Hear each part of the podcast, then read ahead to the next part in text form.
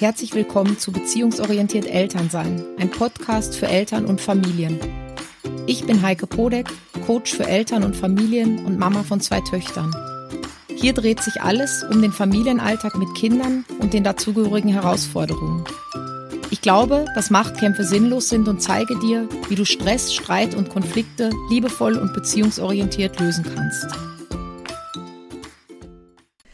Herzlich willkommen zu Podcast Folge Nummer zwei. Schön, dass du wieder dabei bist.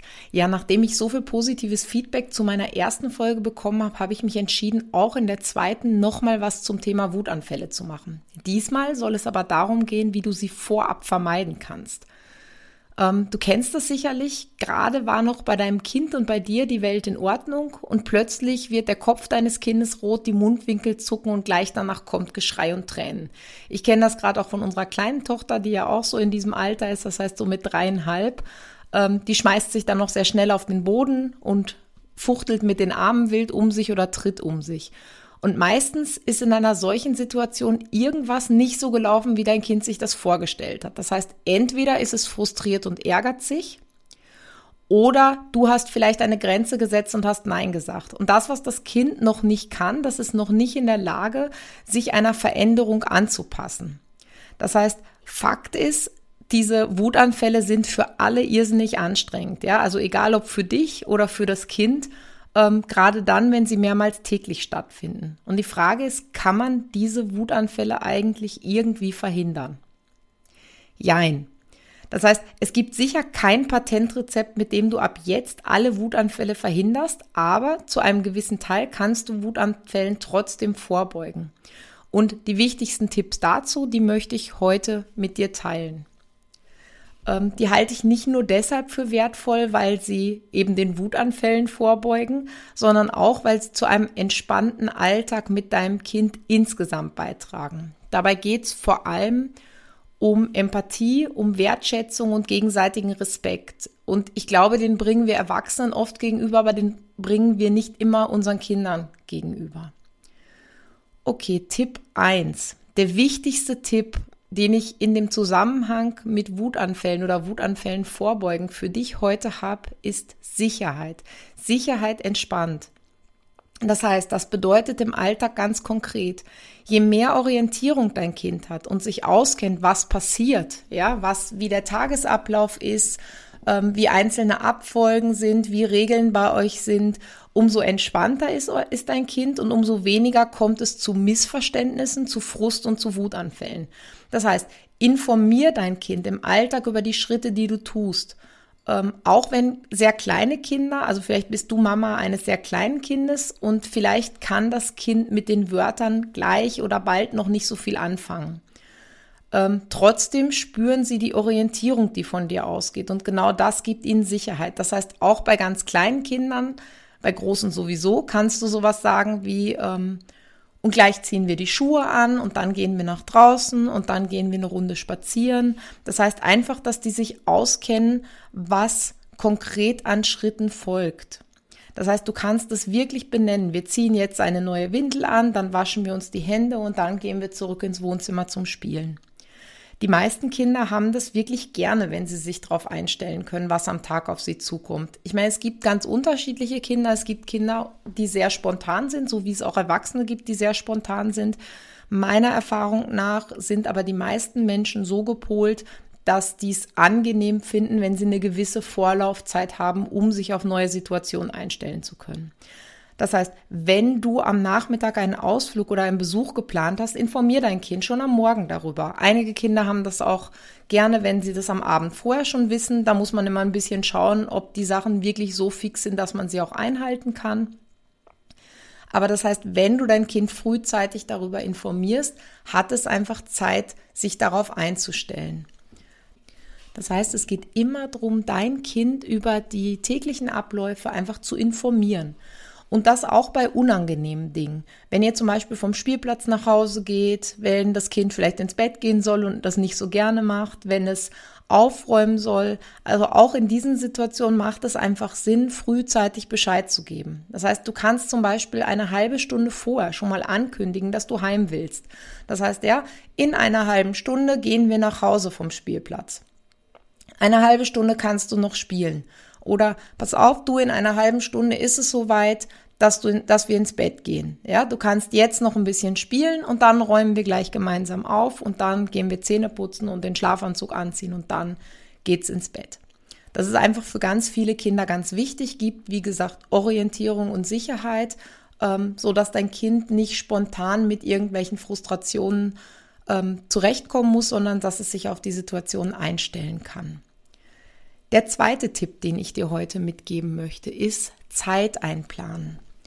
Ich habe die Erfahrung gemacht, dass die meisten Wutanfälle dann passieren, wenn es zeitlich knapp wird. Das heißt, Mama und Papa sind im Stress und das Kind will gerade nicht so wie seine Eltern.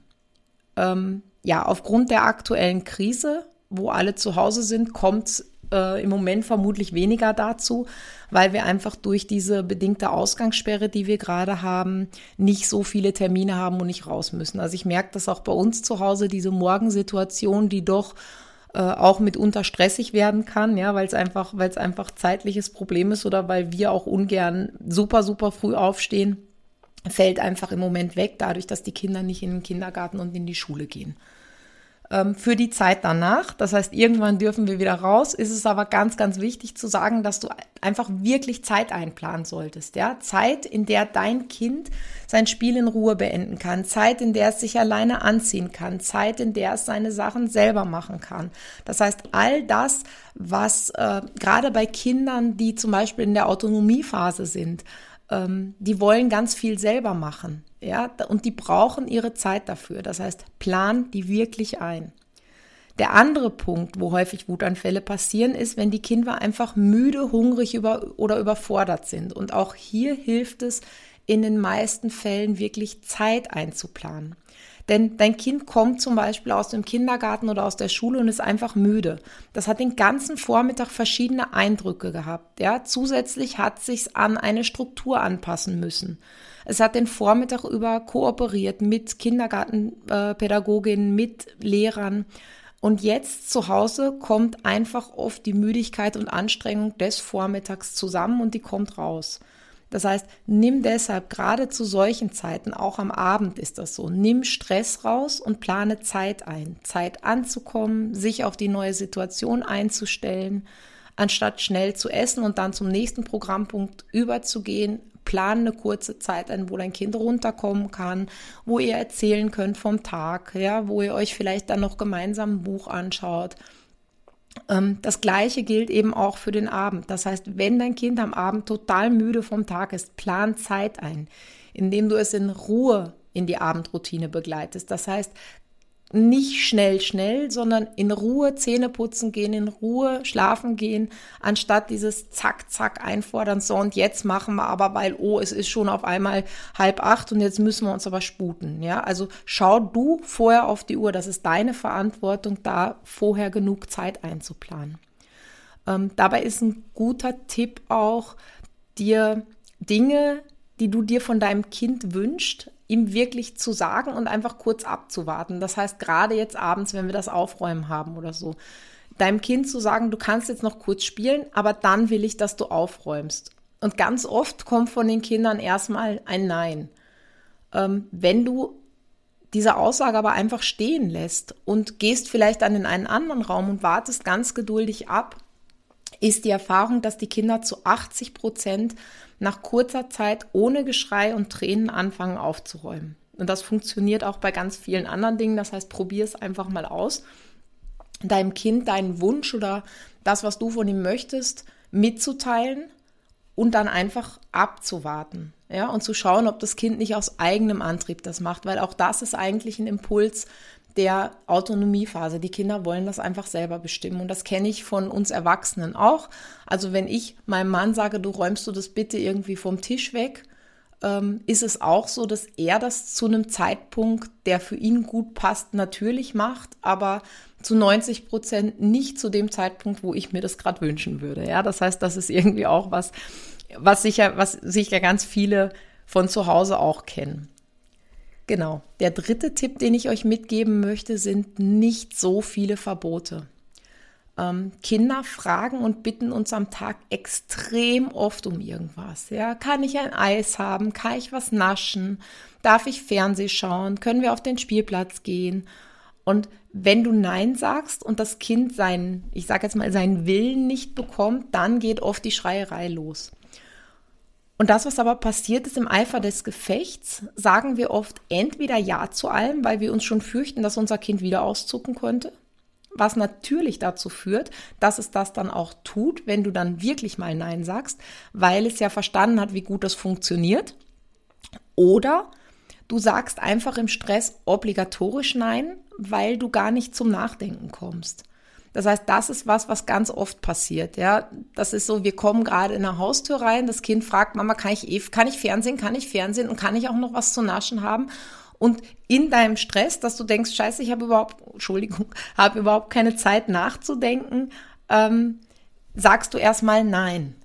Und nachher denkst du dir, ah, eigentlich war das jetzt total blöd, nein zu sagen. Ja, deshalb nimm dir wirklich die Zeit und überleg, was will ich und was will ich nicht. Ähm, was sind Regeln, die bei dir für immer gelten. Das heißt, in der Regel sind das oft so fünf bis sieben Regeln, die wirklich fix sind. Ja, keine Ahnung, Schuhe ausziehen, Hände waschen. Ich weiß nicht, was bei dir noch für Regeln gelten, aber so fünf bis sieben wirklich fixe Regeln, die immer so sind. Und alles andere ähm, ist oft was, was flexibel ist und worüber gesprochen werden kann oder was auch situationsabhängig ist. Deshalb nimm dir die Zeit, drüber nachzudenken, so dass du wirklich deinem Kind auch sagen kannst, hey, weißt du was, ich denke kurz drüber nach und wenn da nichts dagegen spricht, dann kannst du ja sagen und wenn was dagegen spricht, dann kannst du einfach sagen, du nein, das geht jetzt nicht, weil und kannst deine Erklärung nachliefern.